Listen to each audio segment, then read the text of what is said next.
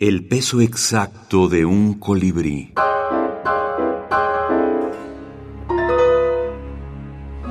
Libros de la minificción. Relamparia. Alonso Arreola. Prosia. 3. Los escorpiones. Prehistóricos y futuristas. Seis u ocho ojos. Poderosas mandíbulas propensas al canibalismo. Miles de vellos sensibles por todo el cuerpo. Tres o cuatro pares de patas. Las tenazas.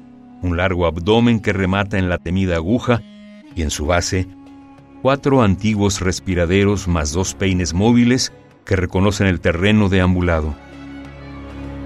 Después de todo esto me niego ya a pensar en su veneno, un alivio frente a la visión de su hipnótica armadura.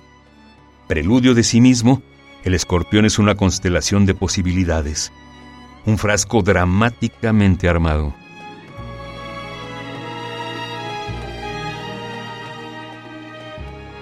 Es verdad, eh, muchos intereses o temas o asuntos u objetos o personas de pronto se revelan con más fuerza una vez que el libro está publicado.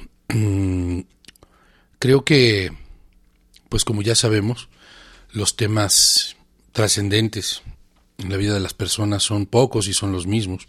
Eh, el amor, la muerte, el tiempo, la enfermedad, la salud, la felicidad. Sin embargo, mis vehículos creo que pueden ser identificables y entre ellos están desde luego la música, eh, las piedras, los árboles, mm, los perros. Eh, digamos que hay también impulsos muy urbanos, eh, la familia.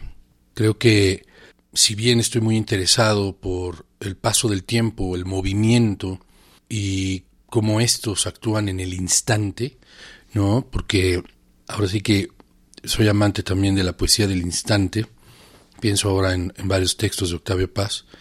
Em, independientemente de eso, creo que sí tengo ciertos vehículos eh, que se pueden señalar con cierta facilidad y que de manera natural, inconsciente, em, efectivamente, pues le otorgan cierta unidad a textos que en un principio nunca pensaron en estar juntos, ¿no?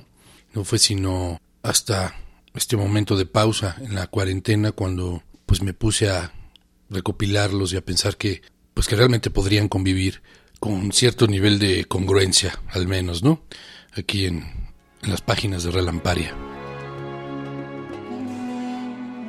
Relamparia. Letra y música, Alonso Arreola. Ática Libros. Ciudad de México, enero 2021.